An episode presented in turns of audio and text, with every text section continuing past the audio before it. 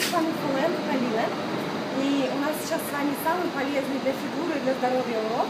Мы идем в фитнес-клуб Мистер и Миссис Фит, который находится в Гуанчжоу. Это международный фитнес-клуб, здесь много иностранцев.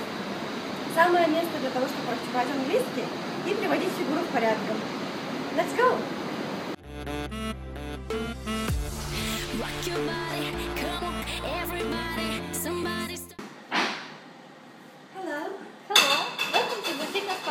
Mrs. Fit. How can I help you? I'd like to join a gym and I want to get some information about your schedule, instructors, classes. Okay, nice. Here we have a lot of dance and fitness classes. Um, for example, pole dance, exotic dance, belly dance, Latin mix, um, yoga, morning yoga, evening yoga, pregnancy yoga, stretching, boxing, muscle toning, ragga jam, and a special class for children, baby mix. I'm really interested in pole fit, but I think I'm not flexible enough and I need to increase my muscle strength. Mm. In this concern, I'd uh, recommend you to attend stretching classes and gym. Okay. Where can I see the price? Here you are. Here you can see all details about price, timetable, information um, about instructors, and uh, different kind of membership. Hmm, okay. So many classes. Uh, how often is it better to attend?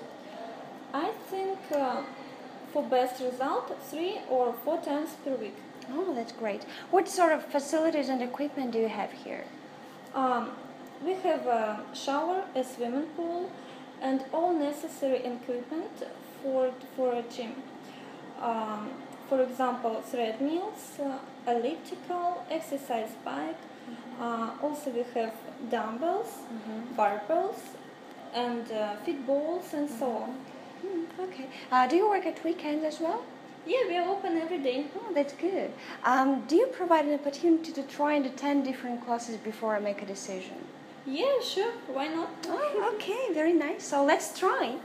Okay, we will be glad to see you in our fitness club. Okay. See you later. See you. Bye bye.